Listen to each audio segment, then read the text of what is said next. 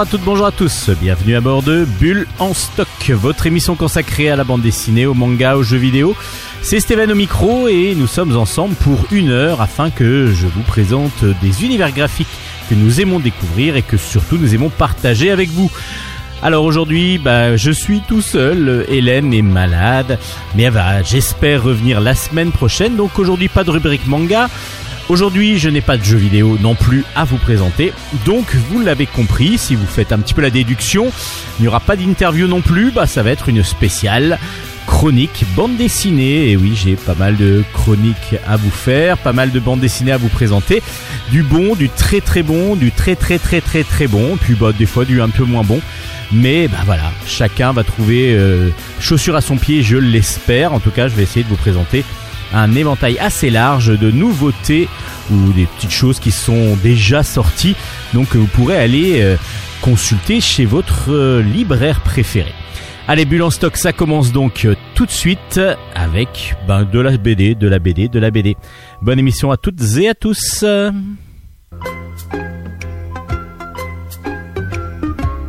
Chronique bande dessinée. On commence ces chroniques avec euh, un album euh, bah, dont on attendait bah, la, suite. Du coup, c'est une série dont on attendait la suite. Ça s'appelle Chez Adolphe. Le tome 2 est sorti. Ça s'appelle 1939. C'est de Rodolphe au scénario, Ramon Marcos au dessin et c'est aux éditions Delcourt. Alors, Chez Adolphe, chez Adolphe, c'est euh, un bistrot en Allemagne, en bas d'un immeuble. C'est en bas d'un immeuble, donc on va croiser beaucoup de personnes qui vivent dans l'immeuble. Et euh, c'est donc, comme vous l'avez compris, dans le premier tome, c'était 1933. Euh, là, on est en 1939. Enfin, ça va jusqu'en 1939. Donc, on va suivre le quotidien de ces Allemands qui voient l'arrivée euh, de Hitler au pouvoir légalement en plus, qui va voir le parti nazi se mettre en place petit à petit et pratiquement l'obligation de devenir, de faire partie de ce, de, cette, de ce de ce, de ce parti politique. Et on va suivre comme ça le quotidien de plusieurs personnes, mais en particulier d'un professeur de, de, de lettres qui s'appelle Karl Stig, qui va subir, parce que du coup, euh, enfin subir, il va euh, se mettre par exemple euh, faire partie du parti nazi pour pouvoir continuer à exercer son métier de professeur de lettres, pour pouvoir avoir encore une certaine liberté, mais pourtant on ressent, on ressentait déjà dans le premier que l'idéologie nazie n'est pas vraiment l'idéologie qu'il prône, lui évidemment, qu'il a, qu'il a. Mais pour l'instant, il est très très euh, en retrait, il, il, subit, comme je vous disais, il contemple, il regarde ce qui se passe il va par dans ce deuxième tome, ben, en fin de compte, c'est la continuité. On va voir petit à petit qu'il va commencer, non pas à avoir des, actions euh, extraordinaires, mais comme il a beaucoup d'interactions avec des personnes de, de, milieux complètement différents, donc il est plutôt ami avec ses voisins qui sont juifs, qui eux vont devoir partir parce que justement le propriétaire de chez Adolphe, le, le bistrot, va, qui est aussi propriétaire de l'immeuble, va demander à ces juifs de partir pour laisser la place à des gens à euh, rien. Euh, ben là, tout ça, ça va commencer à le titiller. En plus, il, voilà, il y a aussi euh, un prêtre qui, qui doit aller, qui doit l'aider, enfin qu'il va aider involontairement. Enfin voilà, il y a pas mal de choses qui vont se passer, mais c'est des choses du quotidien. C'est ça qui est très très très très intéressant dans cette série. Chez Adolphe, ça montre comment on aurait, comment étaient les Allemands lorsqu'ils ont subi l'arrivée du nazisme en, Allemagne et pas obligatoirement pour ceux qui étaient, on va dire ceux qui n'étaient pas nazis, ceux qui ne voulaient pas obligatoirement l'être, mais qui n'étaient pas contre non plus. Pour l'instant, il, voilà, il y a un côté je subis, j'accepte ce qui nous arrive et c'est très fort parce que politiquement, bah, c'est souvent ce qui peut se passer dans un pays. On voit la montée comme ça des extrémismes euh, dans, différents pays. Et puis, bah, on se dit mais que fait le peuple? Et c'est vrai qu'une partie du peuple va obligatoirement ne pas résister, ne pas obligatoirement se confronter, parce que pour l'instant il n'y a pas non plus de danger, il y a même une, une sorte de protection si on fait partie. Là, c'était du parti nazi si on fait partie du parti nazi, bah on fait partie un petit peu de, du, monde actuel. Donc du coup, on se, on se protège d'un côté. Et en étant vraiment allemand, enfin vraiment, en n'étant pas d'origine juive par exemple ou homosexuel, pareil, on est protégé, donc on se sent pas obligatoirement revendicatif. Et c'est ce qui est très intéressant dans cette série, c'est que euh, Rodolphe nous amène à nous dire bah, qu'est-ce qu'on aurait fait nous aussi, malgré le fait que qu'il soit euh, voilà très dans, dans, ses, dans, ses lectures, dans ses écrits, euh, le professeur euh, Karl Stieg, lui, est très, euh, voilà, il a une, beaucoup, une manière de penser beaucoup plus philosophique, beaucoup plus grande et beaucoup très humaniste. Euh, bah, pour autant, dans ces deux premiers tomes, il est encore en train de, de, de voir, de contempler un petit peu ce qui se passe. On va voir s'il va réussir à mettre, bah, enfin, comment dire, à changer. Est-ce qu'il va surtout réussir à montrer ce que lui ressent? Euh, C'est très très très bien fait. En plus, le dessin de Marcos est d'une justesse, d'une finesse très très très très forte. Donc les planches sont magnifiques. Le, propos est très intéressant. Euh, voilà, c'est une, excellente série. J'avais beaucoup beaucoup apprécié le premier. Je vous en avais déjà fait part. Bah, le deuxième est du même acabit. Ça donne envie de lire la suite. Vivement qu'elle sorte. Donc ça s'appelle Chez Adolphe, le tome 2 s'appelle 1939 et c'est aux éditions Delcourt. Merci à monsieur Rodolphe et merci à monsieur Marcos. On va aller maintenant dans un livre assez contemplatif aussi, bah, mais ça va être un retour un petit peu en arrière et qui va nous faire beaucoup réfléchir. Moi, c'est en tout cas ce qui m'a fait subir. Ça s'appelle Le regard d'un père c'est de Laurent Bonneau et c'est aux éditions des Ronds dans l'eau. Euh, Laurent Bonneau va revenir, va dans cet album sur ce qu'était, qui était son père.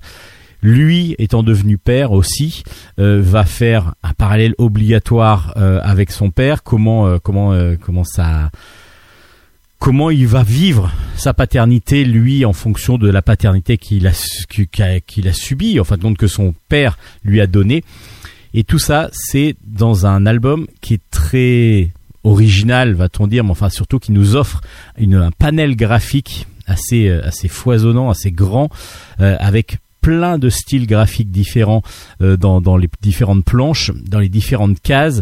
Et donc du coup, on est entre la contemplation graphique où on va être presque dans une sorte de musée où on va aller euh, de case en case, on va avoir des styles graphiques différents, on va avoir des émotions du coup différentes qui vont nous arriver. Et puis on a le texte qui, il n'y a pas de bulle, il n'y a pas de discussion, c'est vraiment du texte qui est apposé sur toutes ces illustrations. On a l'impression de faire, de feuilleter des fois un album photo avec euh, des, des sous-titres qui va nous nous faire ressortir des émotions. C'est très très fort à, à, lire. Et puis évidemment, ça nous fait aussi penser à notre père, à, à, à notre paternité, enfin ma paternité. Moi, ça m'a fait penser à ça évidemment. Et j'imagine que les femmes, ils penseront moins à leur paternité. Mais euh, voilà, on a vraiment une contemplation comme ça de ce que fait, de ce que ressent Laurent Bonneau et euh, ce que nous aussi on a subi. Enfin subi, ce qu'on a vécu plutôt, parce qu'on subit pas toujours. Donc il va porter dans tout cet album un regard sur la relation qu'il a eue avec son père, son père qui euh, dont il espère toujours la reconnaissance parce que son père n'a jamais montré une, affection obligatoire, forte en tout cas au métier qu'il a choisi, donc dessinateur de bande dessinée, graphiste. Il a jamais eu comme ça de volonté euh, de montrer. En tout cas, peut-être c'est pas obligatoirement la volonté, c'est souvent la génération euh, précédant la nôtre, va-t-on dire, parce que je crois que Laurent Bonneau, on est dans les quarantenaires, donc du coup, peut-être un peu plus jeune, mais en tout cas une génération dans les années 60, 70 qui ne voulait pas, qui ne montrait pas beaucoup d'émotions. En tout cas, c'est ce qui moi m'est arrivé, donc du coup je le ressens aussi comme ça. Et donc il va retracer un petit peu la, vie de son de son père, comment il comment il s'est fermé aussi, comment voilà la relation qu'il a. C'est très poétique par moments, c'est euh, c'est touchant souvent. Euh, voilà le texte est un petit peu philosophique par moments. Euh, donc voilà, on a vraiment tout un mélange d'émotions que l'on va prendre et chaque page comme je vous disais ben on va passer de la pastel à un un, dessin à l'encre mais qui fait penser un petit peu à la gravure par moment. on va passer à, des dessins plus en couleur avec soit de la pastel comme je vous disais, soit des soit des crayons de couleur, enfin en tout cas c'est l'impression. Des fois c'est des grands coups de peinture, des grands, des, des grandes, des grandes euh, traces de, peinture fait au pinceau euh, qui nous fait plutôt les transitions. Voilà, on a des, des univers graphiques différents qui nous permettent de plonger dans dans, dans toute cette c'est pas un univers hein, parce que du coup dans toute cette réalité et de cette euh, introspection qu'a fait Laurent Bonneau dans cet album à vraiment à découvrir parce que graphiquement c'est très original et puis beaucoup d'émotions que ce soit dans le texte que ce soit dans le dessin euh, on voilà on ressent plus l'album qu'on ne le lit et qu'on est accroché euh, à, un fil conducteur. Il y en a un mais euh, simple. Mais vraiment on est vraiment dans des fois on s'arrête et puis il y a des pensées qui nous disent ah oui et moi c'était comment euh, comment ça s'est passé avec euh, mon père euh, comment je suis avec ma, ma fille ou mon fils. Et du coup on a un retour sur nous-mêmes et un retour sur notre passé. C'est du coup assez émouvant. Ça s'appelle Le regard d'un père. C'est de Laurent Bonneau aux éditions des ronds des ronds pardon dans l'eau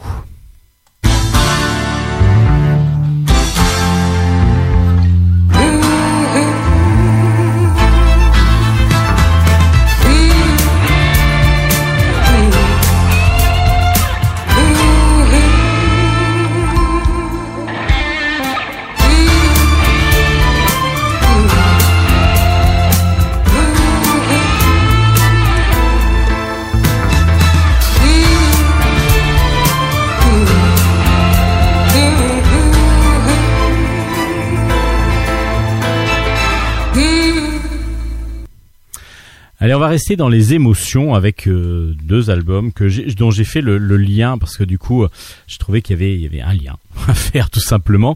Euh, le premier s'appelle La rousseur pointée du doigt. C'est de Charlotte Mevel et c'est aux éditions Delcourt.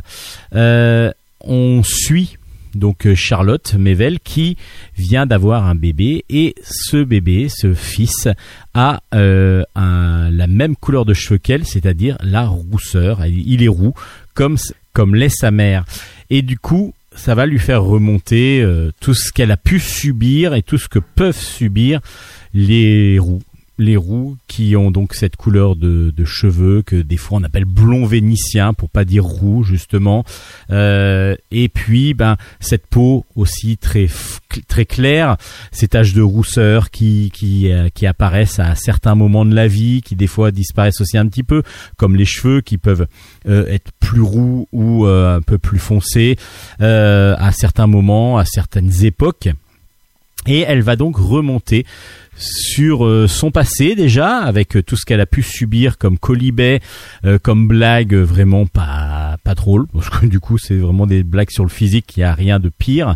J'en ai subi. Et les et aussi, elle va aller plus loin que ça, elle va montrer, elle va nous faire découvrir que bah, dans tout ce qui est art, littérature, il y a eu des des, reproches, des, des, des, une stigmatisation du roux qui était souvent le méchant dans les histoires, qui pouvait euh, montrer le mal, et puis ça allait plus loin encore parce que évidemment l'inquisition euh, montrait que ben, toutes les filles euh, rousses c'était obligatoirement des sorcières parce qu'il fallait trouver il fallait trouver des excuses par moment à, des incompréhensions. Donc ben, tant qu'à faire, les filles aux cheveux roux, c'était les filles qui avaient donc du feu dans les cheveux et c'était donc les filles du diable.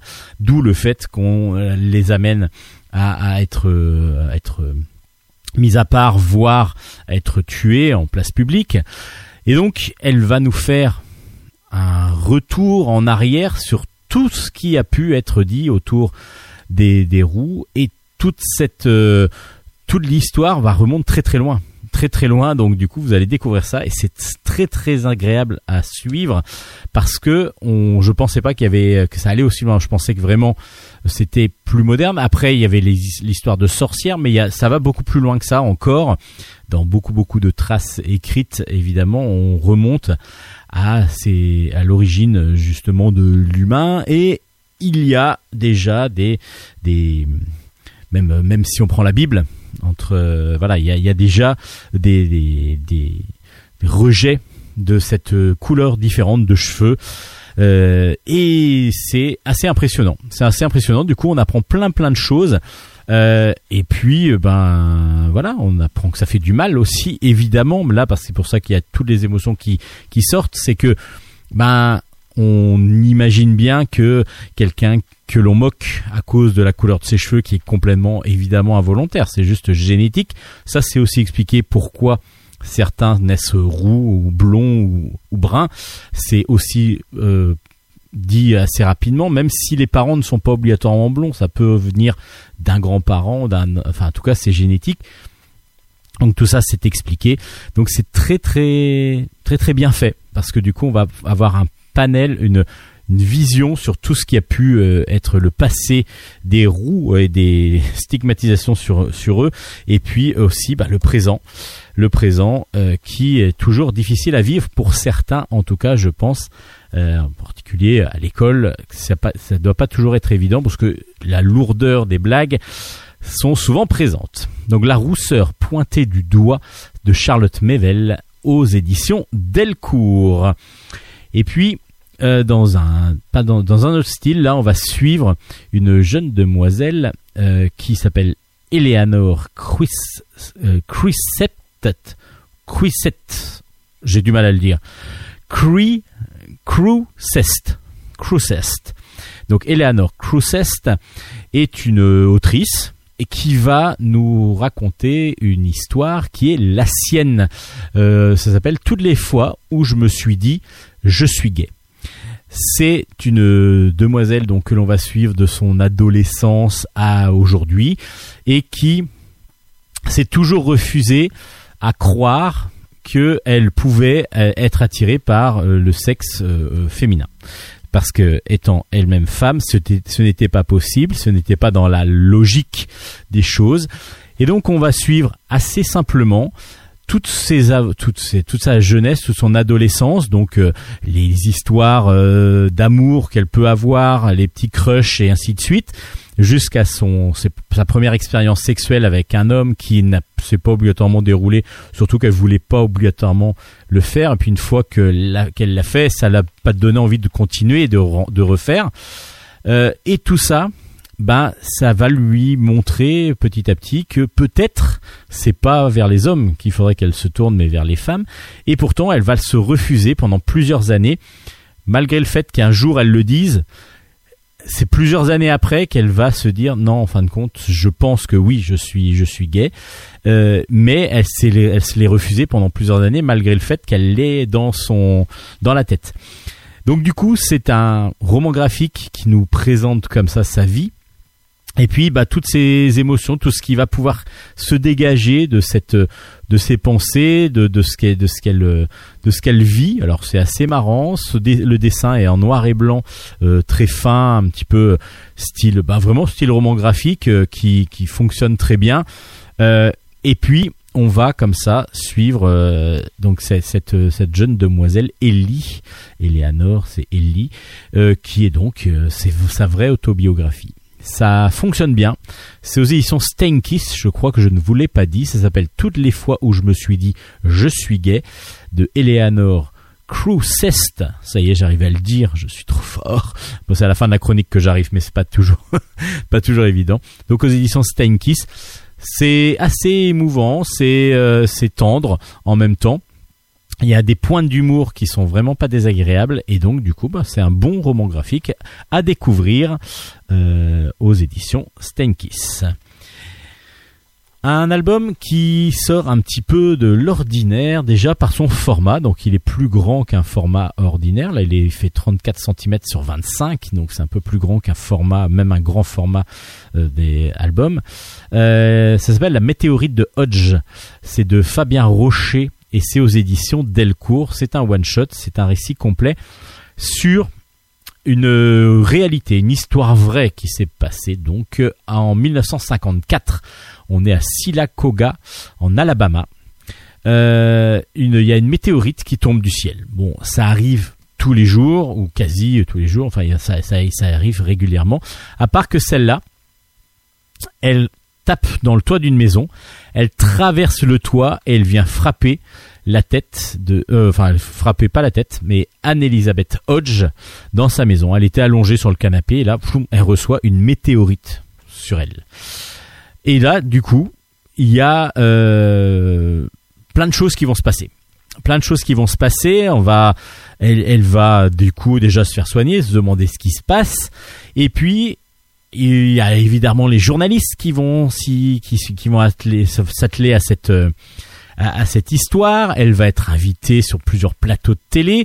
On va se demander d'où vient cette météorite, à qui appartient la météorite, parce que la météorite, le fait de tomber dans la maison, est-ce que ça appartient et qu'elle touche justement Madame Hodge? Est-ce que c'est à Madame Hodge qu'elle appartient. Est-ce que c'est au propriétaire de la maison ou est-ce que c'est comme c'est un corps étranger, céleste, enfin de, l'espace? Est-ce que c'est même carrément les scientifiques qui devraient la voir est-ce qu'on peut pouvoir en faire de l'argent? Et tout ça, euh, c'est plein de questions que qu'on va se poser une fois qu'on aura eu euh, bah, cet accident qui est arrivé. Du coup, Fabien Rocher euh, nous, utilise cette histoire qui paraît entre guillemets simple, mais va prendre sur des doubles pages, voire un peu plus des fois pour pour expliquer un petit peu ce qui se passe, va prendre à chaque fois le parti bah, justement d'où vient cette météorite. Et là, on va avoir deux pages sur les explications de comment elle vient. Les, l'invitation et la, surmédiatisation, enfin la médiatisation, peut-être pas la surmédiatisation, mais la médiatisation d'Anne-Elisabeth Hodge, donc qui va aller dans des jeux télé et ainsi de suite même pour présenter ce qui lui est arrivé, ça va être aussi sur plusieurs pages. Et à chaque fois, on va prendre la même histoire, mais vue par des prismes différents, avec du coup un complément à chaque fois qui va s'agréger à, à ce qu'on a déjà comme base, c'est-à-dire la chute de la météorite et l'incident que ça et le, le, le, le fait que ça frappe Anne-Elisabeth Hodge, qu'elle soit blessée. Et puis voilà, on va avoir tout ça, le euh, euh, faire de l'argent avec la météorite. Euh, est-ce qu'on va pouvoir la vendre À combien Qui à qui appartient-elle? Donc le, le, tout le côté, tous les à côté de, cet événement va être mis en image et en valeur par Fabien Rocher dans des doubles pages comme ça où on va revivre toujours la même histoire en fin de compte mais vu d'un prisme différent. Et c'est très intelligemment fait, euh, donc déjà scénaristiquement. Alors en dessin, on est vraiment sur un dessin style américain, euh, très très très assumé, je pense. Euh, ça nous fait penser par exemple à Chris Ware avec des donc des grandes pages mais avec des toutes petites cases dedans. Donc c'est un grand gaufrier avec des cases assez régulières, un dessin très fin et donc très simple avec pas beaucoup de volume à part s'il y a quand même c'est que du noir et blanc et en même temps il y a du gris euh, pour faire les volumes justement. Et c'est vraiment, on a vraiment l'impression de lire une bande dessinée américaine, euh, mais vraiment avec un côté graphique recherché, donc simple, qui paraît simple graphiquement, et en même temps il y a un découpage de fou grâce à ce gaufrier qui va bouger, qui va qui va évoluer. Euh, et puis un, dessin qui paraît simple aussi, mais à chaque fois que l'on qui est très lisible, et puis une narration complètement aussi déliée comme ça qui qui part un peu dans pas dans tous les sens parce que du coup on reste toujours sur le même thème le même thème mais avec euh, des visions un petit peu différentes à chaque fois euh, de, de de la même situation. C'est très très intéressant, c'est très original à lire. Ça s'appelle la météorite de Hodge. Alors pour tout dire, il y a certaines pages qui, du coup, m'intéressaient presque moins. Donc du coup, tu, vous vous dites ah bon bah je, bon, je vais quand même le lire. Et puis en fin de compte, ça nous donne de l'intérêt quand même. Mais il est vrai que quand on part sur des côtés plus scientifiques, etc., des fois on se dit bon bah voilà, mais on est moins dans l'humain, donc c'est peut-être moins intéressant. Et en fin de compte, c'est aussi très intéressant. Et justement, voir tous les côtés d'une même histoire euh, vu de différentes façons et c'est très très intéressant. Ça s'appelle la météorite de Hodges, euh, Hodges peut-être, je ne sais pas comment on le dit exactement. C'est de Fabien Rocher aux éditions Delcourt et c'est vraiment très bien, euh, très original, donc je vous le conseille.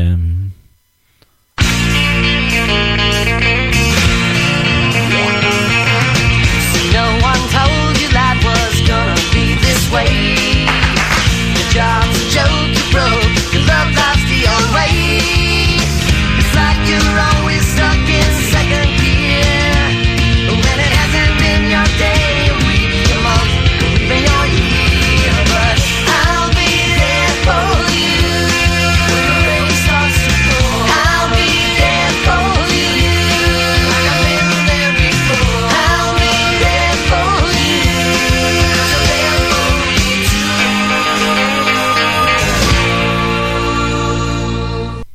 Vous êtes toujours dans Bulle stock, vous êtes toujours donc dans la cette spéciale bande dessinée parce qu'il va y avoir que de la bande dessinée et on enchaîne avec Girl Forever de Alan Martin au scénario et Brett Parson au dessin aux éditions Ankama. Euh, Girl Forever, c'est donc une histoire de Tangirl. Euh, Girl est un personnage qui est apparu dans les années 4, fin des années 80, euh, dessiné, enfin scénarisé par Alan Martin, donc il a aussi fait le scénario de ce Girl Forever, mais dessiné à l'époque par Jamie Hewlett. Et euh, c'est un, un comics euh, britannique à la base, mais ça se passe dans un monde post-apocalyptique en Australie. Euh, Girl, justement, c'est Rebecca Buck qui parcourt une Australie post-apocalyptique avec plein de personnages complètement loufoques. Euh, bah, son petit ami déjà, c'est un kangourou euh, euh, mutant. Donc qui a été transformé, c'est un humain qui s'est réincarné dans un dans un dans un kangourou.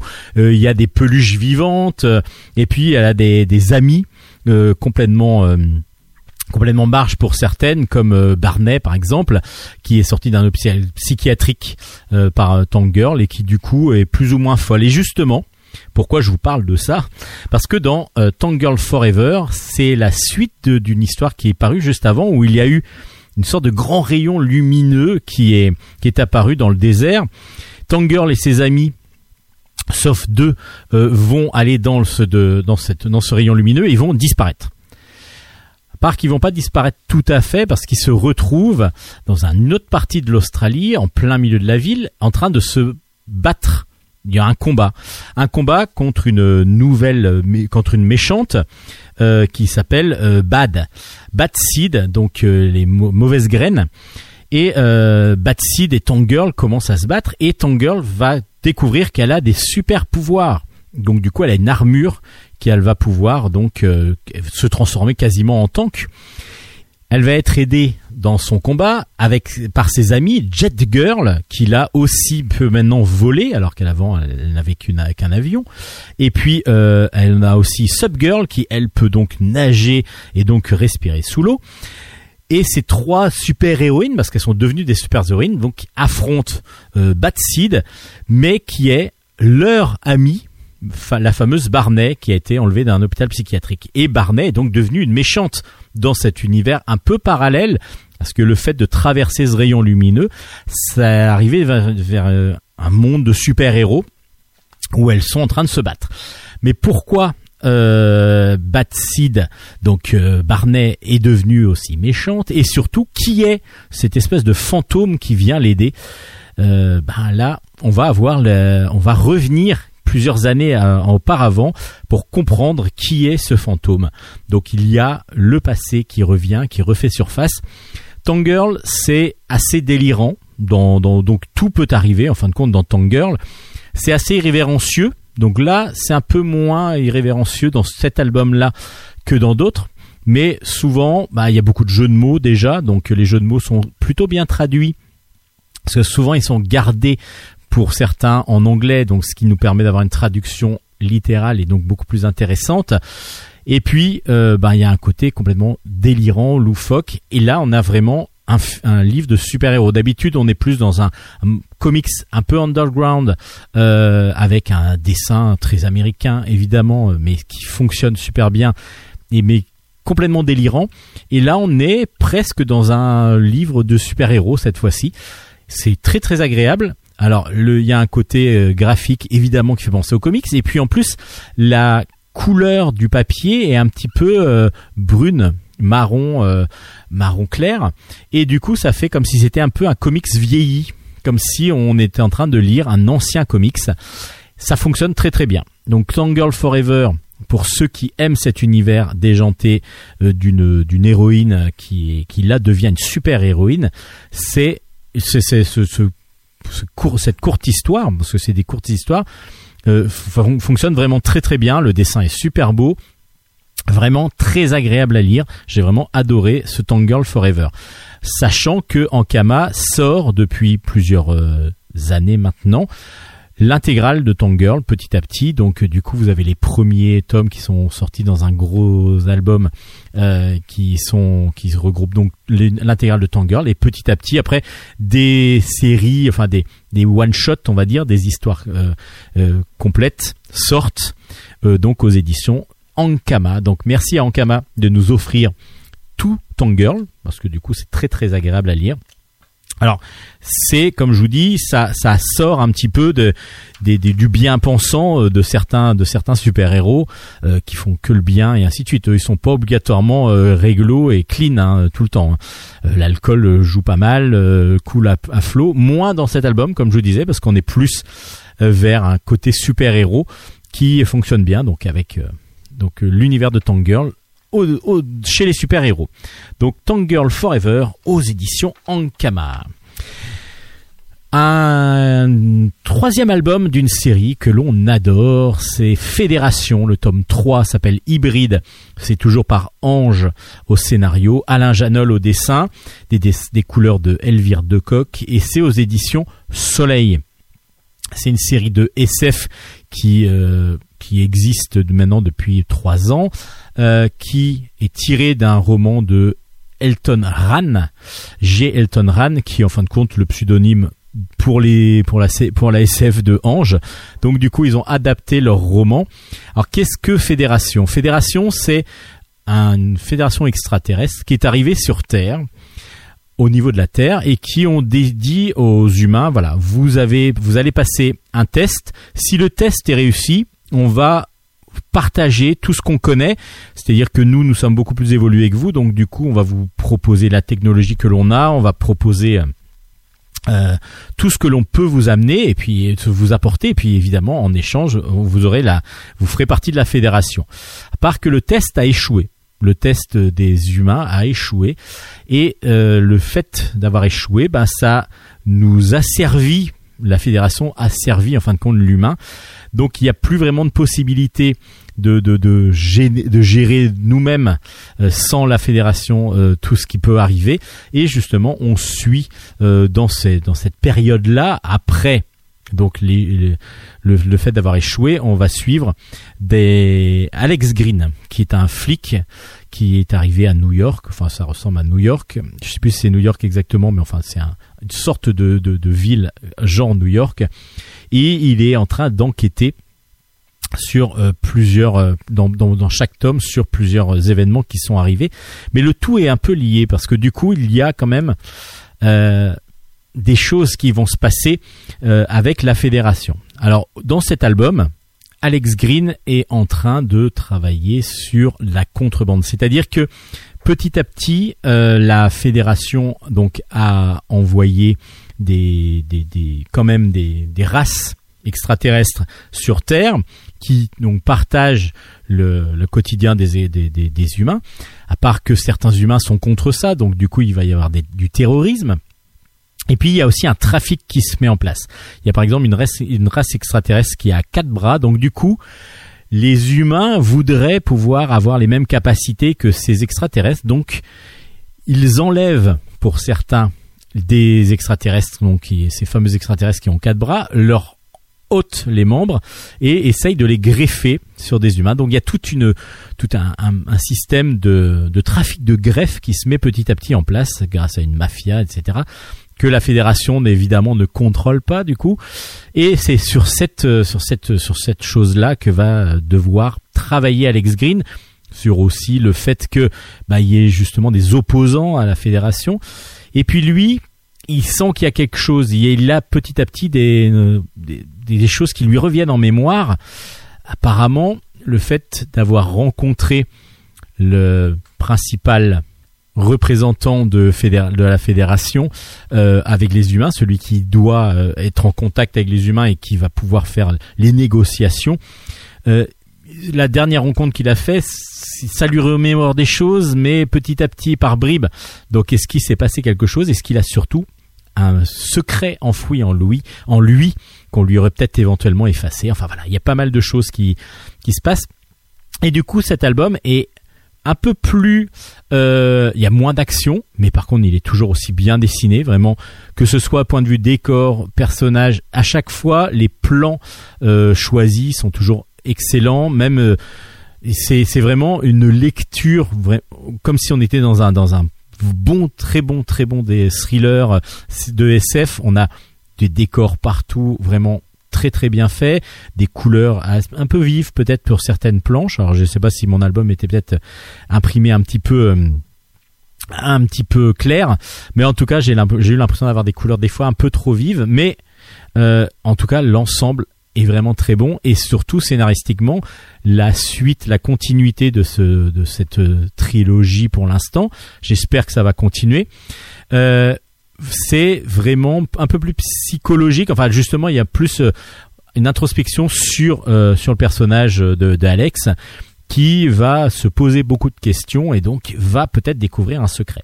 Je vous en dis pas trop parce que du coup, il va falloir que que vous découvriez Fédération si vous le connaissez pas.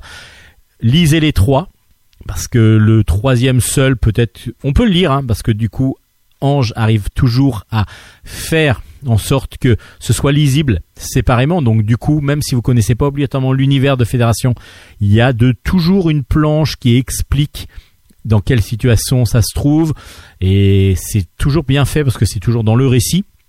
Donc on n'a aucun problème même si on connaît le contexte ça nous dérange pas parce que la planche elle est toujours bien faite et puis ça, ça rappelle des, des petites choses et puis si vous connaissez pas vous pouvez le lire mais je vous conseille pour comprendre un petit peu les, les le cheminement en particulier donc euh, psychologique de, Alex de suivre vraiment les trois tomes qui où on retrouve évidemment le même personnage euh, qui, qui, vont être suivis dans, dans, ces trois tomes et c'est vraiment très très bon. Alors là, ça pourrait peut-être se finir, on ne sait pas trop.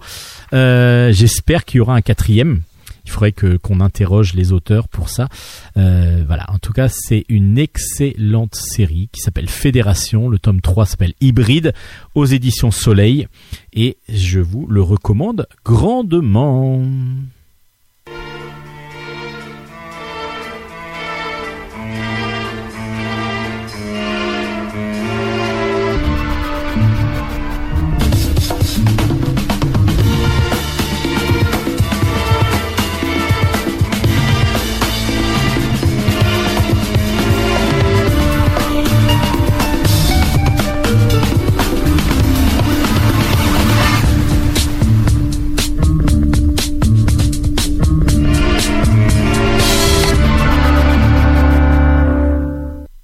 On enchaîne dans ces chroniques BD avec Mégafauna de Nicolas Puzena et c'est aux éditions Sarbacane et c'est un album troublant. Troublant parce que on est dans un univers que l'on a l'impression de connaître au départ, enfin pas qu'on connaît au départ, mais lorsqu'on regarde les, deuxième et troisième couvertures, les pages de garde de, l'album, on reconnaît euh, l'Europe. Donc euh, on a l'impression d'être chez nous.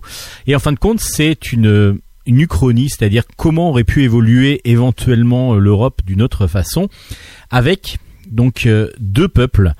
Euh, on est donc d'un côté il y a les Nords, donc les Nords sont au, au nord du coup d'une d'une d'une d'une muraille. Et justement, ils ont créé une muraille par rapport aux sapiens. Les sapiens, donc, seraient les descendants des sapiens. qui sont donc au-dessous, donc euh, dans le plutôt vers le, côté sud de ce, de cette fameuse muraille. Lorsqu'on regarde évidemment la carte. Hein. Et euh, les Norse, eux, seraient des descendants de Néandertal. Donc du coup, physiquement, les deux peuples sont différents et pourtant ils viennent tous de l'humain de base, mais auraient euh, évolué différemment. Donc un plus vers le Néandertal, l'autre vers plus le Sapiens. Donc le Sapiens nous ressemble évidemment, et on a les mêmes traits caractéristiques. Les Norse, eux, sont plus euh, plus bourru, euh, un physique beaucoup plus rustre, beaucoup plus costaud, avec des des, euh, des, des, sourcils, enfin des, des, des arcades sourcilières proéminentes. les femmes sont assez pareil, très très fortes et, et, avec un visage plutôt carré. Et donc du coup, il y a une différence physique qui est flagrante, qui est énorme. Mais justement, ces Nords sont plus évolués euh, que que les que ceux du Sud. Alors, pas obligatoirement plus évolués, mais ils sont plutôt primitifs dans leur physique. Mais ils sont, ils ont beaucoup plus de richesse et ils ont beaucoup plus de savoir que les autres, euh, donc les hommes qui descendent donc des sapiens. Ils ont dressé une muraille depuis un certain temps et donc Timoléon de Vers et qui est un jeune médecin qui vient juste d'être promu médecin est chargé par son oncle qui est un des dirigeants de la partie sud donc du coup du pays va, va devoir partir avec son ami euh, Pontus va devoir partir à la découverte de ce qui s'est ce qui s'est passé. Donc ils vont arriver en émissaire dans un pays dans le pays Norse où ils vont devoir comprendre et essayer de, savoir pourquoi cette muraille a été mise en place. Lorsqu'ils vont passer la muraille, alors on est sur un, climat quasiment désertique, donc tout ce qui est sud au sud de la de la muraille, donc assez pas pauvre, mais en tout cas pauvre en, en, arbres et, en végétation. Et lorsque l'on passe la, muraille, au contraire, il y a vraiment plein de plein de plein de choses à découvrir, vraiment assez luxuriant comme comme comme nature. Et du coup, il va falloir comprendre euh, pour euh, Timoléon pourquoi pourquoi euh, il y a eu cette barrière de mise en place. Ils vont arriver en émissaire, ils vont essayer de pas d'amadouer, mais de comprendre un petit peu comment fonctionne ce peuple norse.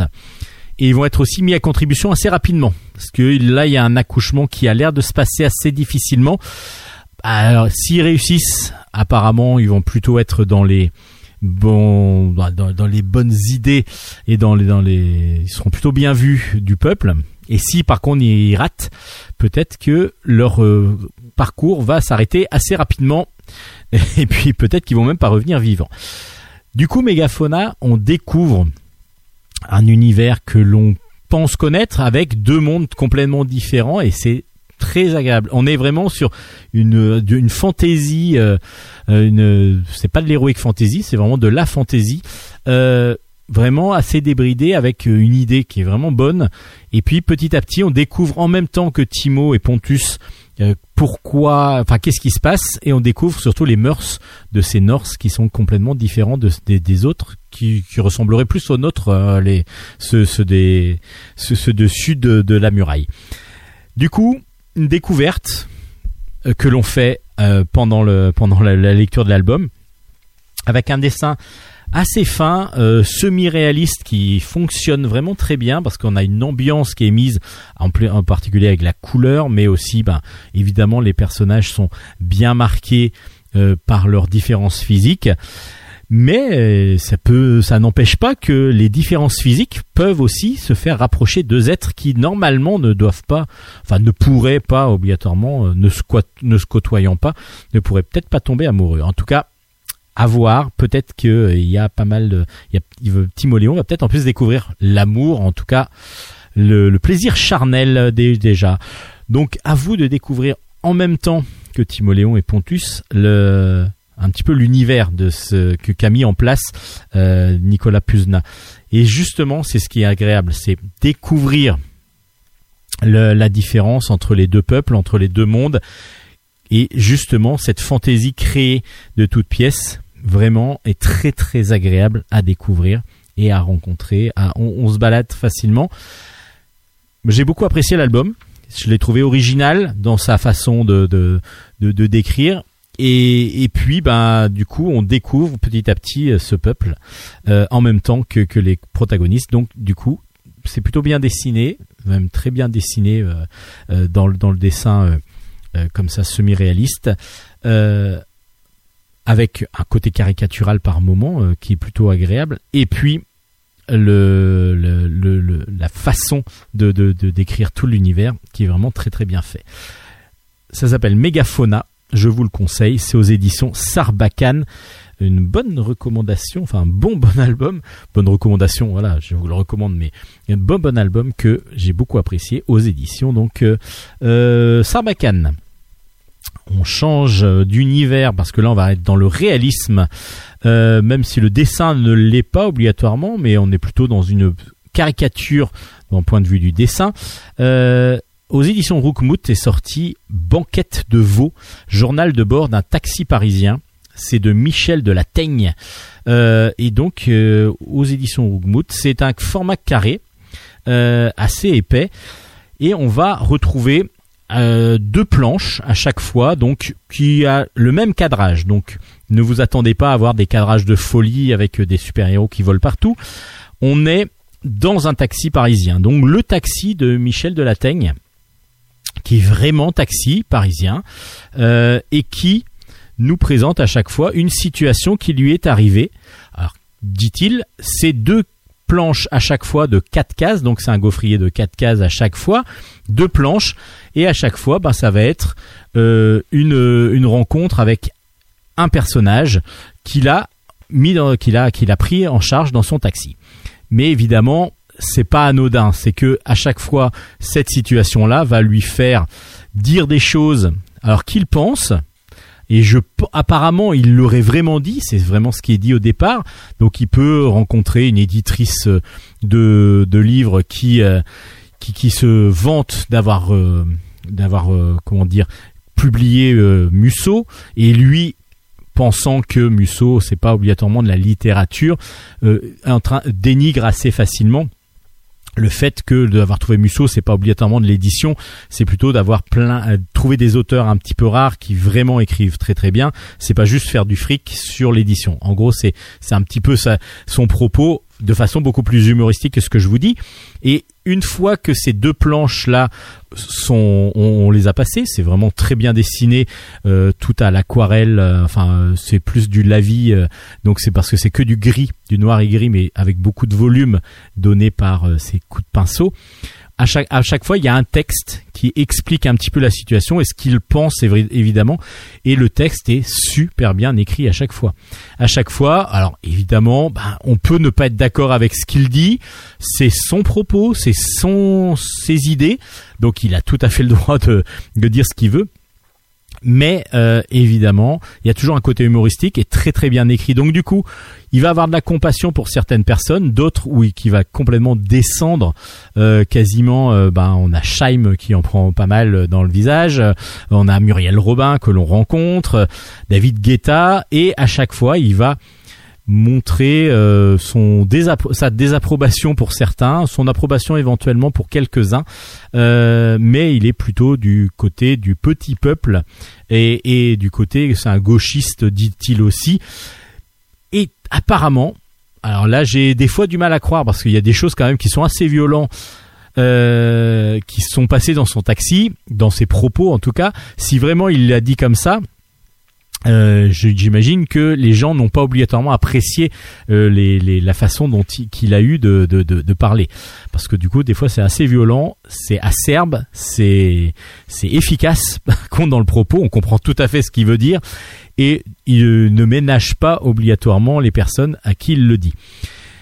Et ce qui est très intéressant, en plus, c'est que il va rencontrer un jour Ali Matou, qui est un qui est une, prostituée qui prend un jour son taxi et qui va à qui il va donner sa carte pour qu'elle puisse euh, pour qu'elle puisse l'appeler quand elle en a besoin pour pouvoir rentrer. Et justement bah, petit à petit lui en tombe euh, amoureux amoureux de cette de cette dame. Et il va essayer de la séduire mais pour mais pas tout à fait bah, de façon très efficace obligatoirement. Et puis il est un peu bloqué, il a un peu peur. Et petit à petit on va voir dans plusieurs plans justement dans plusieurs chapitres où il va la rencontrer. On suit aussi euh, les, la seule mioche, comme il dit, qu'il accepte, euh, c'est dans, dans son taxi et dans sa vie, c'est sa nièce. Lui, il déteste les enfants, mais il aime euh, sa nièce. Donc, du coup, sa nièce, il va la chercher à l'école, et puis donc, du coup, on le voit, on la voit dans le taxi, et puis elle lui pose toujours des questions évidemment un peu existentielles pour les enfants. Voilà, c'est vraiment savoureux, c'est drôle, c'est acerbe, c'est des fois violent, comme je vous disais, euh, mais il y a à chaque fois euh, beaucoup d'humanité, beaucoup d'humanisme dans cette dans ce personnage. J'ai beaucoup aimé. Alors ce personnage, apparemment, il est réel, c'est vraiment lui. Donc euh, j'ai, comme je vous dis, j'ai, c'est, quand j'ai lu certaines certaines planches, je dis ouais, c'est, c'est vraiment ça lui est arrivé, ça c'est évident. Et d'autres, je me dis s'il a été violent comme ça avec avec Valérie Trévaleur par exemple, c'était d'une violence assez assez rare dans, dans les dans les propos. Peut-être que c'est aussi mis en, en image, qu'il l'a pas dit exactement comme ça, mais j'imagine que la personne qui, bah, Valérie Trierweiler par exemple, qui a qui était dans son taxi, elle a pas beaucoup apprécié, je pense, et elle a dû se dire, voilà, les taxis parisiens sont vraiment des cons s'il est tombé sur sur sur lui. Si vraiment ça s'est passé comme ça. Alors à vous de vous faire votre opinion. Après, on peut lui demander, mais en tout cas, il ne ménage personne dans ses dans ses propos. Apparemment, il se lâche assez facilement. Il se dit qu'en fin de compte, il n'a pas plus grand chose à perdre. Et puis, il a quand même beaucoup d'humanité parce qu'il y a quelques personnes qu'il rencontre qui a vraiment avec qui il a beaucoup de compassion et euh, en particulier cette fameuse Ali Matou. J'ai adoré cet album. Je l'ai dévoré et euh, je le relirai, je le, je le présenterai à d'autres personnes parce que vraiment banquette de veau, j'ai beaucoup beaucoup beaucoup apprécié. Journal de bord d'un taxi parisien. Allez découvrir cet album, c'est une pure pépite aux éditions Rookmout. Comme souvent, ben, dans l'humour, et puis là en plus comme je vous dis, il y a beaucoup d'humanité dedans. Euh, les éditions Rookmout, c'est toujours très original. Donc ça s'appelle Banquette de veau aux éditions Rookmout. Yes, no, maybe. I don't know.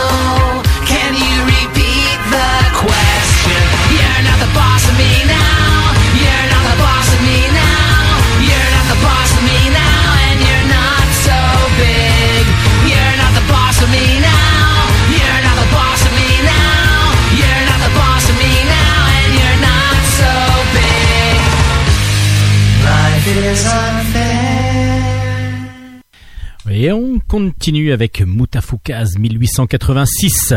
Les tomes 1 et 2 sont sortis parce que c'est un des albums souples comme euh, on avait pu suivre euh, Lobaloka par exemple très récemment dans l'univers de Mutafukaz qui va euh, en six, fascicules souvent former une sorte d'intégrale, une histoire complète. Donc là ça sort en petits fascicules.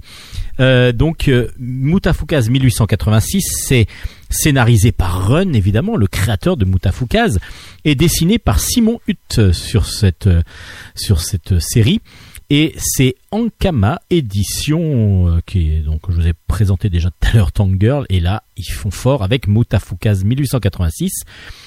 L'univers de Mutafukaz c'est un univers moderne, euh, plutôt banlieue euh, et là on va partir dans la ruée vers l'or. Enfin pas tout à fait. 40 ans après la ruée vers l'or, on est en 1886, donc on est en plein western.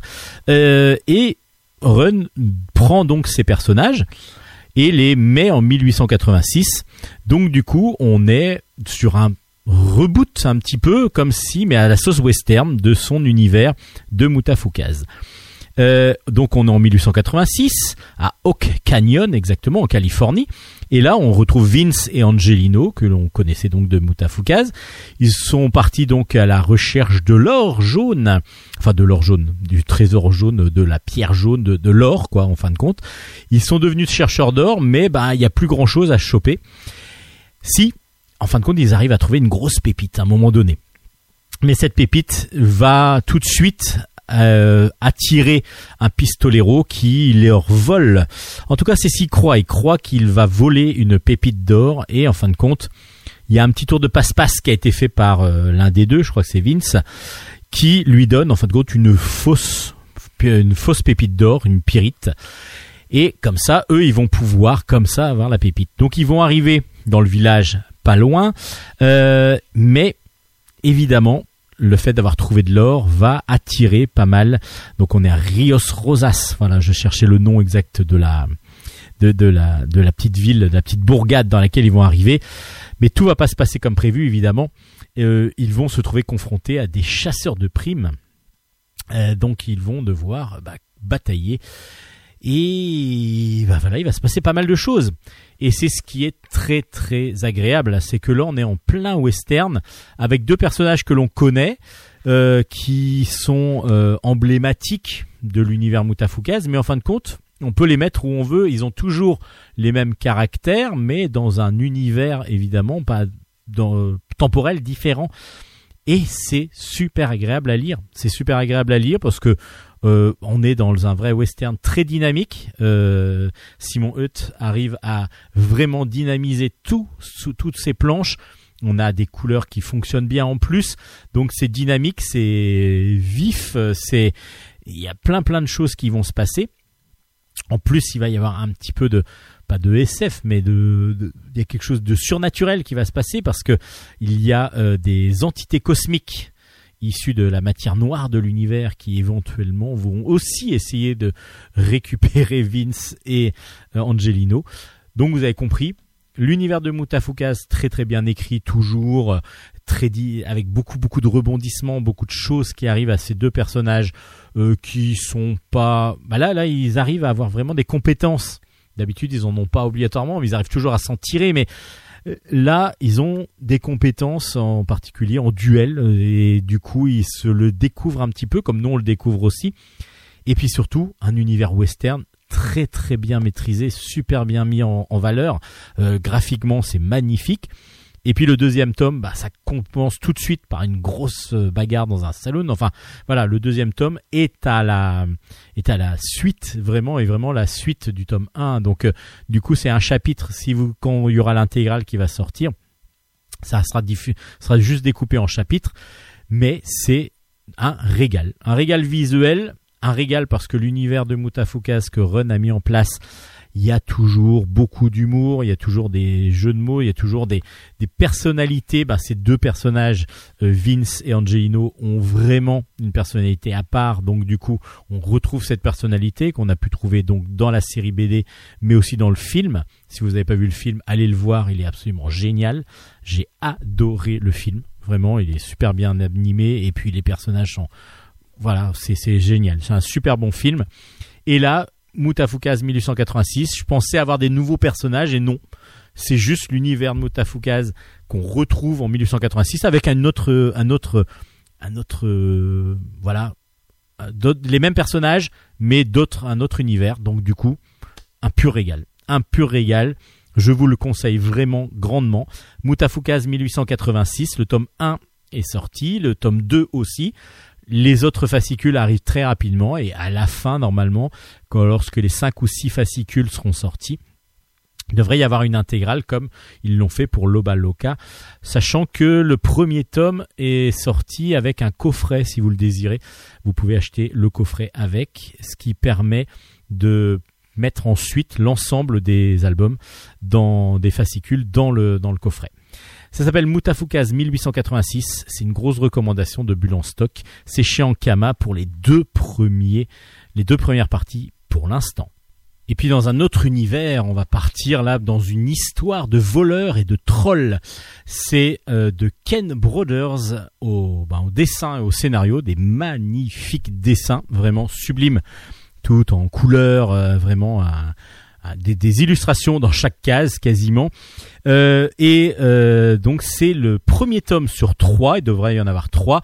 C'est dans la collection Dracou, euh, donc c'est c'est fait par Bambou. Enfin c'est Dracou qui est la maison d'édition, mais c'est Bambou qui gère tout ça. Donc Bambou Dracou. c'est le premier tome et c'est vraiment excellent. On se retrouve dans un univers là d'heroic fantasy vraiment avec euh, des, des lutins, des trolls, des, des, des elfes et on va suivre les aventures ben, d'un voleur dans le monde des trolls.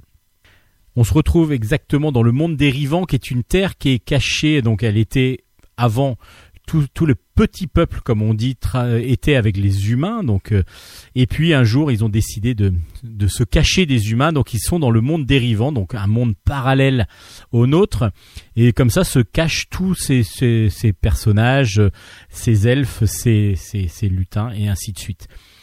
Mais ce monde euh, dérivant a été troublé par l'arrivée d'une armée de trolls euh, dirigée par Merc Nosser et du coup ils ont conquis l'ensemble du, de l'univers du, monde dérivant.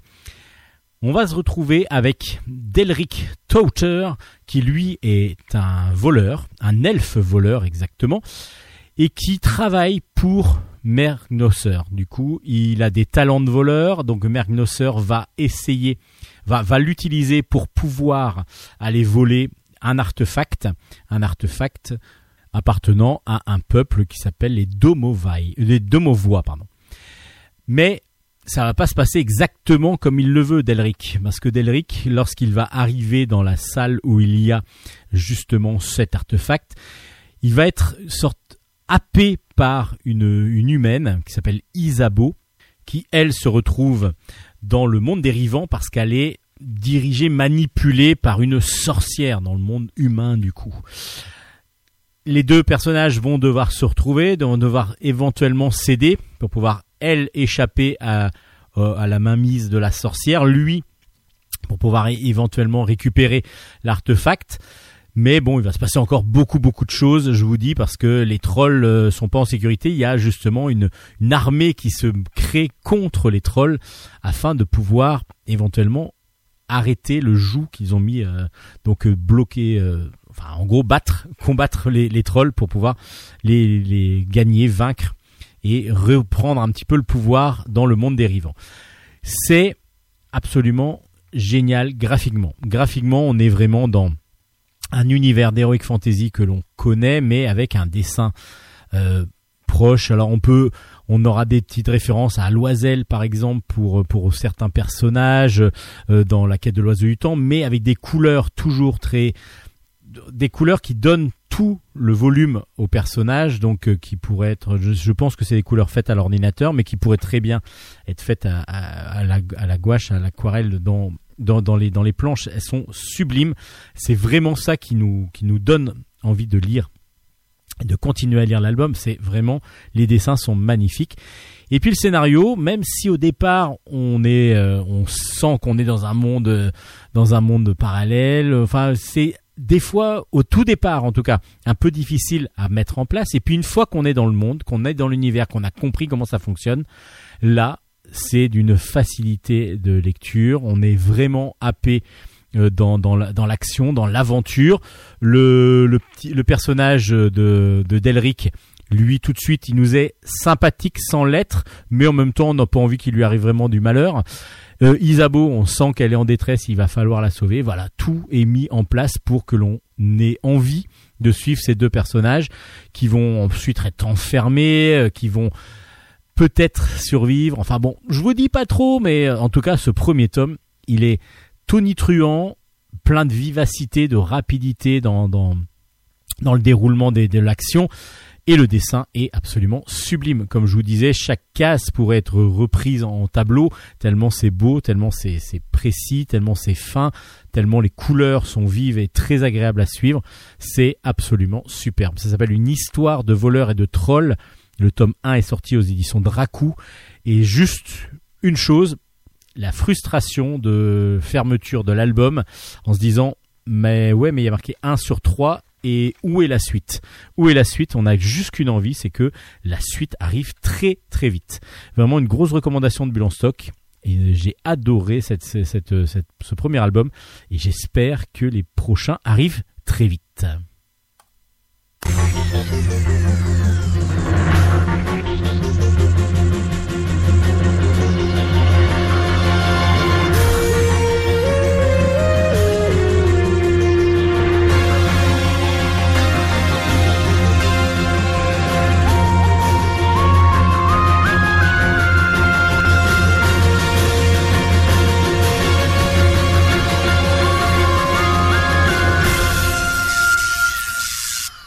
On continue avec quelques albums un peu plus ado, jeunesse. Euh, par exemple, le Réseau Papillon, le tome 5 est sorti. Ça s'appelle L'espion parmi nous. Euh, c'est de Franck Dumanche au scénario, Nicolas Otero au dessin. Et c'est sorti aux éditions Jungle. Alors, le Réseau Papillon, c'est un réseau de résistants, mais un petit peu particulier parce que ce sont des enfants, des enfants qui ont décidé dès le premier tome de se regrouper entre eux. ce sont des amis de toute façon, et lorsque les Allemands euh, envahissent leur petit village, ils vont aider à la résistance et donc créer euh, ce petit réseau papillon parce qu'ils ont des possibilités de se déplacer plus facilement. Dans les tomes précédents, donc il y avait eu à chaque fois des, choses à faire. Et puis il y en avait, euh, un jeune qui était parti, lui en zone libre. Mais cette fois-ci, il revient euh, dans, dans, le village juste pour voir son oncle et il va donc retrouver ses amis et il va pour cela profiter en même temps de son retour pour prendre contact avec un autre réseau, le réseau Hector. Il va donc en revenant au village, essayer de mettre en place un système de communication par radio. Mais il va pas se passer tout à fait tout ce qu'on veut, évidemment. Il y a des nouveaux, il y a un parachutage, donc il récupère des informations comme quoi il va y avoir un parachutage d'armes venant de Londres. Et il y a un agent, un nouvel agent d'un réseau qui doit arriver, et donc qui va arriver dans le réseau Hector, le réseau donc là des adultes. Et le réseau Papillon, va découvrir que parmi le réseau Hector, il y a un traître. Donc le traître est parmi nous, l'espion est parmi nous. Donc qui est l'espion? Ben, vous le saurez en lisant ce réseau papillon.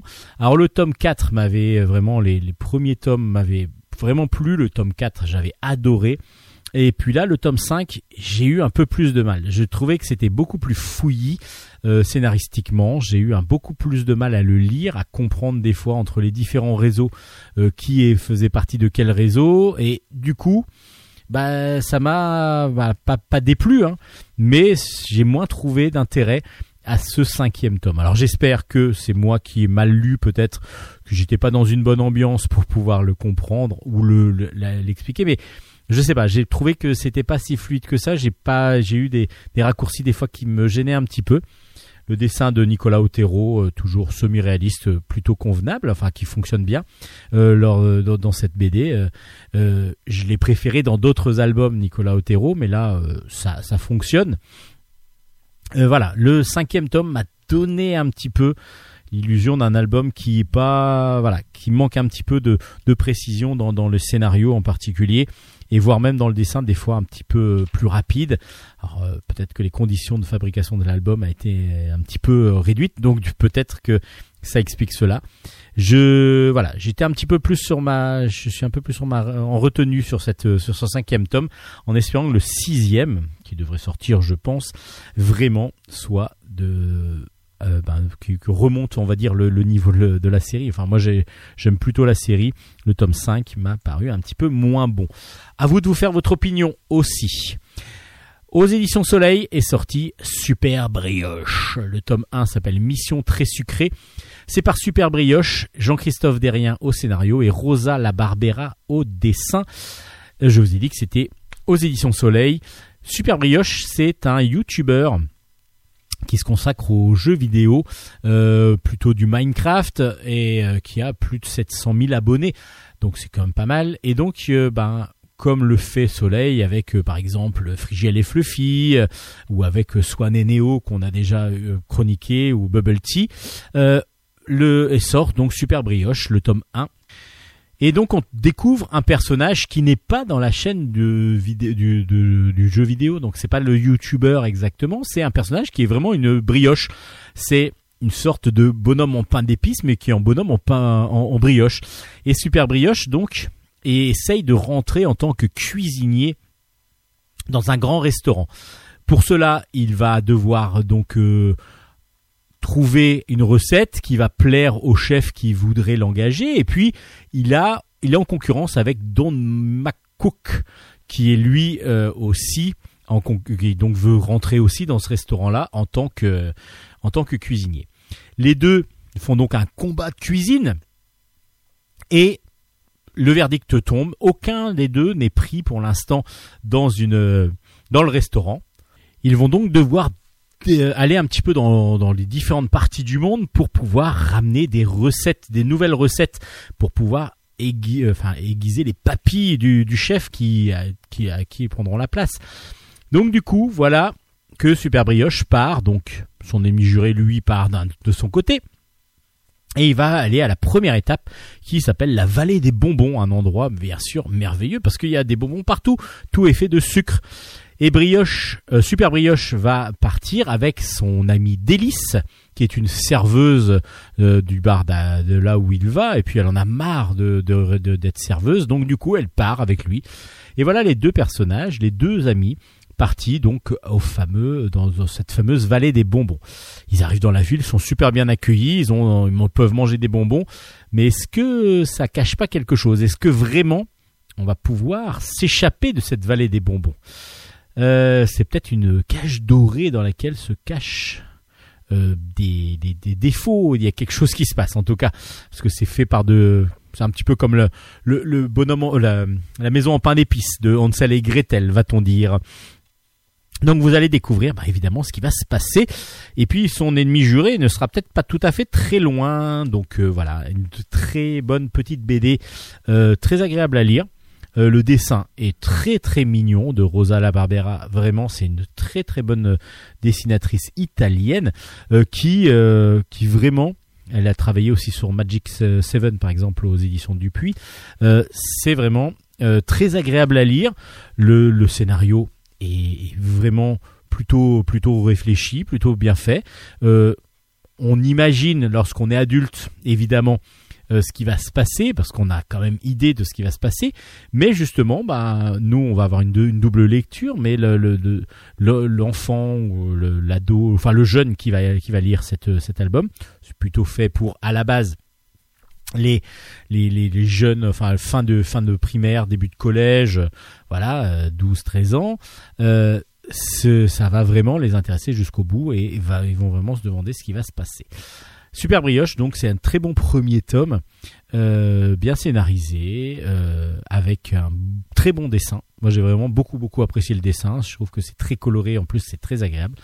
Ça donne envie de manger tout ça, bah, vivement le goûter pour aller manger de la brioche, justement. Super Brioche, le tome 1 est sorti aux éditions Soleil. Striker Force 7, Striker Force 7, qu'est-ce que ça cache? Ce Striker Force 7 Eh ben, c'est un comics, un comics qui euh, va normalement être même adapté en, dessin animé et qui a pour héros une personne célèbre euh, de notre monde qui s'appelle Cristiano Ronaldo. Cristiano Ronaldo, le footballeur, euh, plusieurs fois Ballon d'Or, qui est donc un héros, devient un héros de bande dessinée, de comics. Alors c'est scénarisé par pas mal de monde parce que c'est par euh, Devaranjan, euh, par euh, Kang, par Hagan, par euh, Hagan aussi. Oui non bah c'est le même, pourquoi pas. Et puis des dessins vu qu'il y a plusieurs euh, plusieurs euh, plusieurs plusieurs euh, chapitres donc plusieurs petites histoires. Donc on a des on a Kang au scénario au dessin Templeton au pour le chapitre 2 Christopher Jones pour le chapitre 3 et 4 mise en couleur par Ludridge enfin voilà. Donc c'est toute une équipe de, de d'américains qui ont fait cette ce comics. Alors qu'est-ce que ça qu'est-ce que qu'est-ce que ça vaut et surtout qu'est-ce qu'il y a dedans en fin de compte? Striker Force 7, c'est une agence composée de 7 super agents. Ils ont pour une mission, c'est protéger notre planète contre les monstres, les extraterrestres, les menaces intergalactiques et ainsi de suite. À part qu'il leur manque une personne.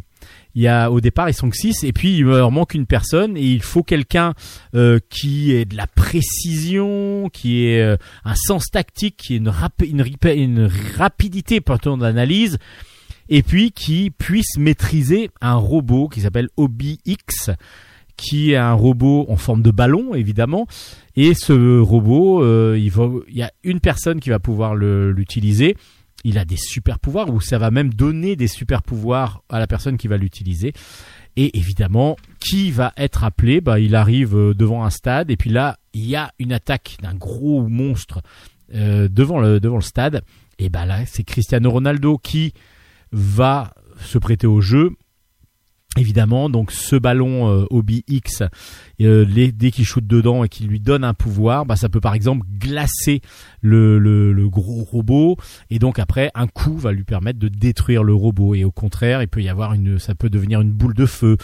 Et donc il va pouvoir comme ça maîtriser le robot et faire plusieurs missions justement plusieurs missions. Et ben qu'est-ce que ça vaut?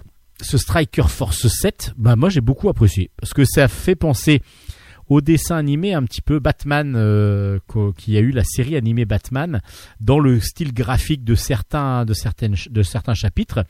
Donc très dynamique. Euh, c'est vraiment plus du, de la BD euh, du comics plutôt jeunesse mais en même temps qui peut se lire pour tout, par tout le monde. Et puis il y a beaucoup d'action donc beaucoup de beaucoup beaucoup de vivacité dans le dessin beaucoup de rythme dans le dans la façon de d'écrire aussi il y a plein de monstres, donc ça c'est génial parce que du coup euh, on s'éclate avec euh, tout, tout ce qu'il peut y avoir, des gros robots avec des grandes pinces, des grandes pinces de crabes, de sortes de, de gros crabes robots. Euh, on va avoir des serpents, des crocodiles, enfin il y a vraiment de tout. et tout ça, bah, vous allez le découvrir dans Striker Force 7. Bah du coup, je vous avais dit au fait que c'était chez Hugo BD. Je crois que j'ai même oublié de le dire. N'importe quoi bah, je vais le redire dix fois avant, avant la fin de la chronique. Bah, j'ai trouvé ça plutôt agréable. Alors c'est simple dans le dans la façon de faire. Après Cristiano Ronaldo, bon c'est un personnage comme un autre, donc du coup évidemment euh, c'est lui qui prête ses traits au, pour le dessin, pour le personnage. C'est lui qui fait vendre en fin de compte la BD, mais ça aurait pu être n'importe quel personnage footballeur, euh, ça, aurait, fonctionné. Donc c'est pas non plus égocentré sur lui, même si on le voit tout le temps, c'est comme lui le, le héros. Hein. Mais en tout cas, c'est très très bien fait. Moi j'ai plutôt euh, je trouvais ça très agréable.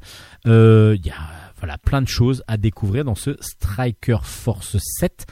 Cristiano Ronaldo CR7 est dans cette dans ce dans ce comics aux éditions Hugo BD. Hugo BD. Hugo BD. Hugo BD. Hugo BD. Hugo BD. Hugo BD. Je vous avais dit que j'allais le dire dix fois. Hein. Donc maintenant je le dis dix fois. donc voilà, ça s'appelle donc Striker Force, Cristiano Ronaldo. Et donc c'est aux éditions Hugo BD.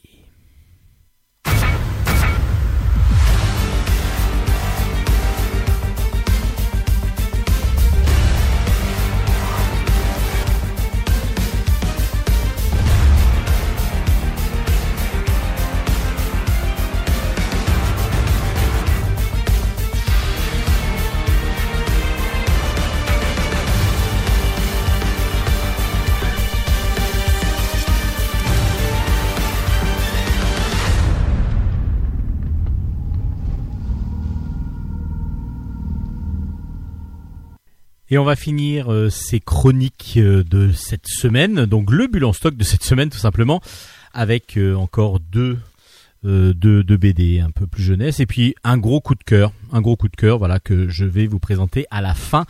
Le premier BD plutôt jeunesse ado qui s'appelle Miss Pain d'épices. C'est de Véronique Grissot au scénario et de Claudia Forsloni au dessin, une illustratrice italienne. Et c'est aux éditions Jungle dans la collection Miss Jungle. Alors, c'est tiré des romans à succès de Cathy Cassidy, euh, comme Les filles au chocolat et ainsi de suite. Et là, on va suivre Miss Pain d'épices. Pourquoi on l'appelle Miss Pain d'épices? Alors, il n'y a pas que, y a qu'une personne qui l'appelle comme ça. C'est un jeune homme qui vient d'arriver dans le collège où elle se trouve et elle, elle s'appelle Cannelle. Et oui, ses parents ont trouvé adore les épices et ont appelé donc euh, leur fille Cannelle. Et elle elle le vit très très mal. Elle a jamais eu vraiment d'amis à cause de ça et elle s'est renfermée même sur elle-même.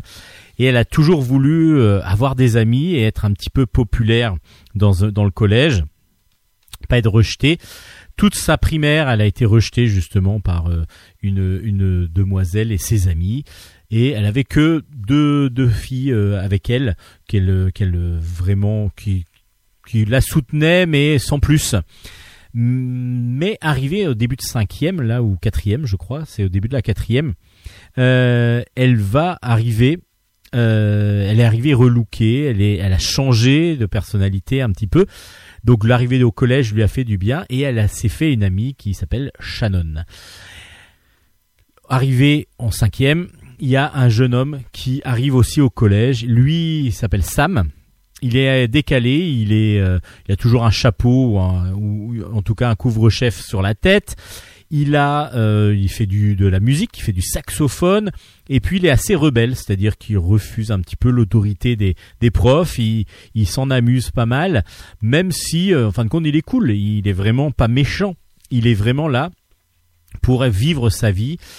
Et tout de suite, Shannon, la meilleure amie de Canel, va trouver ça euh, un petit peu bizarre et donc va le, va le rejeter un petit peu, alors que Canel, elle, va plutôt trouver bizarre qu'elle ait des petits papillons dans le ventre quand elle le voit et qu'elle euh, et qu'elle lui parle. Et justement, c'est vu qu'elle s'appelle Canel, c'est euh, lui, Sam, qui va l'appeler Miss Pain d'épices. Alors, est-ce que l'histoire d'amour naissante, euh, en tout cas le, crush qu'a qu'a Miss Pain d'épices, donc Canel, va, va va se concrétiser Et puis surtout, est-ce que l'amitié avec Shannon va pouvoir continuer? Tout ça, bah, c'est ce qu'on va voir dans ce dans cet ouvrage qui est plutôt sympathique, qui à chaque fois, qui, qui, qui va nous parler d'un rejet euh, du euh, soit là un prénom, soit un physique, et donc du coup, bah, le mal-être que peut ressentir un élève ou une élève de collège, c'est plutôt bien fait. Alors comme euh, c'est au Canada, je crois que ça se passe à la base, ou euh, aux États-Unis, ils ont tous un uniforme. Donc euh, Sam, lui, est différent parce qu'il n'a pas le même uniforme. Alors le dessin est simple. Des fois, j'ai trouvé que certaines perspectives euh, ou certaines euh, grandeurs me paraissaient un petit peu douteuses, dirons-nous, parce que Sam habite par exemple sur une péniche à un moment donné sur un sur une case. Euh, la péniche paraît toute petite alors qu'ils sont assis dessus sur le sur le. Voilà, c'est des fois il y a des petites choses comme ça qui m'ont un peu gêné, point de vue du dessin, mais dans l'ensemble, c'est c'est assez frais, c'est sympathique et puis surtout, ça donne vraiment euh, ça, correspond bien, ça joue bien sur les, problèmes euh, existentiels que peuvent subir certains collégiens ou certaines collégiennes lors de cette épreuve difficile qui est de la 11, de la de la sixième à la troisième parce que euh, les enfants entre eux ne sont vraiment pas tendres. Donc ça s'appelle Miss Pain d'épices dans la collection bah, que l'on connaît euh, Miss Jungle et qui fonctionne plutôt bien. Et puis là en plus c'est tiré de grands romans à succès donc du coup normalement en bande dessinée, ça fonctionne aussi. Un gros coup de cœur, euh, avant d'arriver au gros gros coup de cœur final, euh, Céleste la licorne, tome 2, Sauvons les arcs-en-ciel, oui c'est ça, Sauvons les arcs-en-ciel, c'est de Lisette Morival au scénario, de Jérémy Parigi au dessin, et c'est aux éditions Kenes. Je vous avais déjà parlé de Céleste la licorne tome 1 que j'avais adoré. Alors c'est pour les plus jeunes là par contre, on est en 6-8 ans quand on apprend à lire, etc. Parce que parce qu'on va suivre Luna Belle. Luna Belle, c'est une jeune demoiselle qui a eu pour son anniversaire l'arrivée d'une licorne dans sa chambre et elle a réussi comme ça à sauver un peu l'univers dans le premier tome. Donc euh, voilà, c'était très très important. Et dans ce deuxième tome, bah, Céleste, euh, Céleste, oui, la licorne est restée avec elle et elle vit euh, avec elle dans, un peu en secret dans son sac de classe et puis en sortant de classe justement les deux, euh, de, enfin, donc Luna Belle et Céleste, se rendent compte que petit à petit, les couleurs sont en train de disparaître. En effet, il y a une professeure qui est juste devant elle et la couleur rouge de son pantalon disparaît et devient gris. Et le feu rouge bah, n'est plus rouge non plus. Le passage piéton, lorsque c'est arrêté, lorsqu'on dit d'arrêter, bah, il devient gris aussi, comme si c'était éteint. Et donc, petit à petit, il y a des problèmes de couleur. Donc qu'est-ce qu'il va falloir faire? Il faut aller, jusqu'au royaume des fées qui, eux, gèrent la couleur dans le monde. Et c'est ce que vont faire évidemment Lunabelle et Céleste. Elles vont essayer de comprendre pourquoi et qui surtout a volé la pierre éclatante qui donne toute la couleur à tous les objets sur Terre. Il y a quelqu'un qui l'a volé, cette pierre. Elles vont devoir le retrouver et peut-être qu'il y a un indice. Grâce à un petit indice euh, un, petit, un petit morceau de roche noire qui pourrait venir du volcan noir. Voilà, petite aventure très très sympa. ça fonctionne très bien parce qu'en plus même la, chute nous paraît, on pense vraiment tomber sur. Alors là, je, je spoil un petit peu, mais comme ce sont pour les plus jeunes, de toute façon, je pense que vous vous, saurez, vous comprendrez que c'est pas obligatoirement des gros méchants qui vont, qui, qui ont fait ce, ce, ce, vol. Euh, donc oui, il y a eu un vol, mais c'est pas parce qu'ils sont très très méchants. Il y a une raison particulière, donc plutôt intéressante. Et puis les dessins de Jérémy Parigi. Alors là, bah, du coup, on est dans la vraie féerie, on est dans l'arc-en-ciel total avec les couleurs. C'est absolument sublime. C'est vraiment sublime. Euh, l'album est beau, euh, les dessins sont magnifiques. voilà, là, c'est, on est vraiment sur du très très haut niveau graphique qui donne envie d'avoir des, des, licornes partout, euh, de manger de la barbe à papa et, voilà de, de, vivre dans un dans un pays, dans un monde de, de plein de couleurs.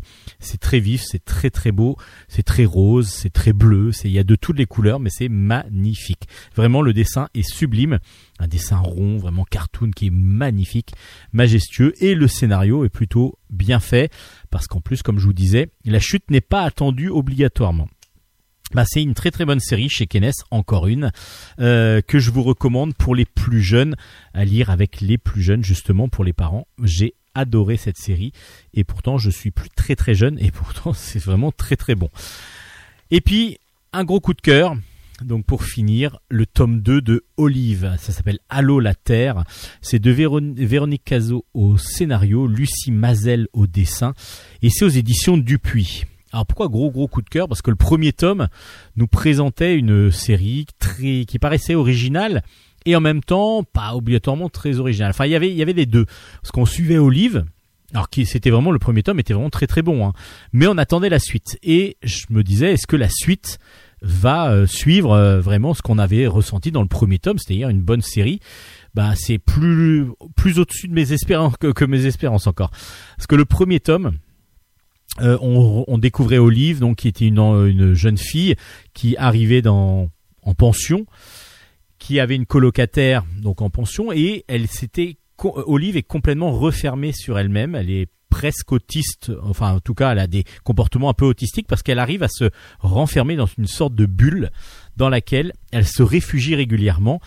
Et dans cette bulle, il y a sa maison, et elle a son lit et ainsi de suite. Elle a des amis aussi qui vont l'aider. Elle a un canard en plastique par exemple qui s'appelle Noël. Euh, et elle va donc comme ça dans son monde se réfugier dans son monde régulièrement. Et elle peut discuter pour elle. Elle est comme si elle a vraiment l'impression d'être dans ce monde là alors qu'elle est dans la réalité. Donc elle c'est comme si elle partait rêver. Mais en tant que en tant qu'éveillée rêve, rêve éveillé et c'est ça on apprenait à la découvrir dans le premier tome. Donc elle est euh, évidemment un petit peu rejetée par les autres. Elle n'arrive pas vraiment à se lier d'amitié mais petit à petit avec sa colocataire ça commence à aller. C'est peut-être la seule personne avec qui elle arrive vraiment à avoir euh, un contact. Et dans son monde euh, virtuel elle elle avait découvert qu'un astronaute venait d'atterrir dans ce monde et que lui-même avait l'impression de pouvoir interagir avec elle donc elle discutait avec lui, elle allait le voir euh, pour discuter avec lui. Et on va apprendre donc dans ce deuxième tome. Alors je vais pas vous en dire trop parce que du coup il y a beaucoup de choses qui se passent et c'est génial. C'est vraiment génial parce qu'on n'y s'y attend pas. Là on a vraiment envie d'avoir. En plus ça, ça va être en quatre tomes je crois, trois ou quatre tomes. Là du coup déjà à la fin du deuxième on est en train de bouillir. Mais ce, cet astronaute là, c'est un astronaute qui vient de disparaître. Il y a une capsule spatiale qui est atterrit sur Terre en catastrophe. Et il n'y a plus de contact. Et donc du coup ben ça euh, la capsule s'est crachée quelque part on ne sait pas où. Et elle va euh, donc tout le monde est à la recherche de, des éventuels de l'éventuel survivant donc de cet astronaute mais qui du coup rentre en contact avec Olive et le fait qu'il discute avec elle elle arrive à comprendre à trouver des indices.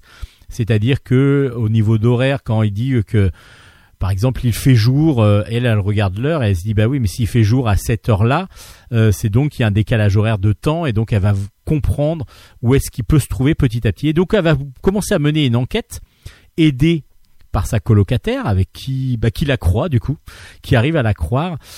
Mais ça va aller beaucoup plus loin que ça. Parce que là, je vous dis, bah, l'enquête va être menée, euh, mais il va y avoir des choses beaucoup plus intimes encore qui vont se passer. Alors, quand je dis intime, c'est-à-dire que dans la vie euh, de, Olive, il y a beaucoup de choses qui se sont passées dont elle ne se doute pas encore. Voilà, j'arrête là, parce que je vais vous dire trop. Juste vous dire que c'est absolument super bien écrit. C'est très très bien écrit. On, on avance et puis Là, j'ai vraiment été surpris sur les dix dernières pages. Je m'y attendais vraiment pas. Du coup, bah, quand c'est comme ça, ça veut dire que c'est bien écrit parce que c'est bien amené et que on était, moi j'étais complètement dans le deuxième tome, euh, à la suite du premier déjà que j'attendais, j'attendais le deuxième. Et puis, bah voilà, on y est. Et puis le dessin de Lucie de Lucie Mazel est tout bonnement magnifique. Euh, elle joue beaucoup avec euh, les couleurs, avec les contrastes, avec les personnages lorsqu'ils sont dans la réalité sont un peu plus sombres, on va dire, et puis même l'univers est un peu plus sombre dans la réalité. Mais dès qu'elle arrive, dès qu'Olive arrive dans son monde rêvé, euh, évidemment, la couleur, c'est beaucoup plus lumineux. Euh, et puis, il y a des personnages absolument géniaux comme le canard, le canard en, gonflable, qui est une sorte de grosse bouée gonflable, qui est vraiment son ami, euh, qui s'appelle Noël. Donc, du coup, comme je le disais tout à l'heure, et tout ça, c'est un, dessin semi-réaliste absolument magnifique. Vraiment, les couleurs sont sublimes. Le scénario, il est au cordeau, il est magnifique, il nous apporte plein de choses et à un moment donné, il nous apporte la surprise sur la fin d'album. C'est génial. Moi, j'ai adoré cette série. J'adore cette série. J'espère. Bah, comme je vais vous le dire, bah, je vois même pas pourquoi. Non, la, la suite sera aussi bonne, je pense, parce que vraiment, là, on est sur du haut niveau. C'est à découvrir d'urgence. C'est gros gros coup de cœur de cette semaine de Bulle en stock. Ça s'appelle Olive. Euh, je vous avais déjà proposé le premier en vous disant que c'était vraiment excellent. Ben, le deuxième pour moi est encore meilleur parce qu'il nous apporte. Le premier était une sorte de mise en place et là on avance vraiment dans l'histoire et on est vraiment surpris. Euh, ça s'appelle Olive. Le tome 2 donc s'appelle Allô la Terre. C'est juste euh, voilà magnifique. C'est de Véro Caso au scénario, Lucie Mazel au dessin et c'est aux éditions Dupuis. Merci mesdames pour ce sublime album que vous venez de produire.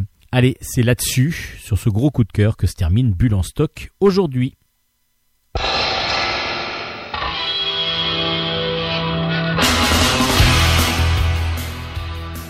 Bon bah voilà, c'est fini pour aujourd'hui. Bon, je me suis senti un petit peu seul, hein. il n'y avait, pas Hélène. Donc du coup, j'espère qu'on la retrouvera la semaine prochaine. D'ici là, vous pouvez évidemment voir euh, tout l'ensemble de l'émission euh, avec l'ensemble des albums chroniqués sur nos pages Facebook. Euh, ben, la page Facebook de Bulle en stock, Bulle en stock, Bulle avec un S. Mais vous pouvez aussi aller sur ma page Facebook, c'est Steven Bescon, où il y a plus d'interactions peut-être avec certains auteurs par exemple. Donc il y a des, réponses, des, des petits questionnements des fois qui se font. Donc Steven Bescon, je vous accepterai volontiers euh, en tant que en tant qu'ami. Et puis euh, vous pouvez aussi aller bien sûr sur le site de la radio, Radio Grand Paris, dirigé toujours de main de maître par Nicolas Godin. Merci Nicolas. Et puis bien sûr sur toutes les plateformes de podcast euh, du monde, de Navarre, de, du. Alors je crois que sur Mars ils ont découvert un podcast parce qu'ils ont envoyé un, un rove, enfin un robot dessus. Je crois qu'ils ont découvert un podcast sur Mars qui diffuse Bulle en stock. Donc euh, vous voyez, on est vraiment diffusé partout. Allez, portez-vous bien, lisez bien. Lisez bien, il y a plein plein de recommandations, plein de choses à lire. Euh, on se retrouve la semaine prochaine euh, en espérant que d'ici là, vous vous portiez tous très bien. Allez, à la semaine prochaine. Bye bye bye bye. Merci d'avoir écouté en stock. Ciao ciao ciao ciao.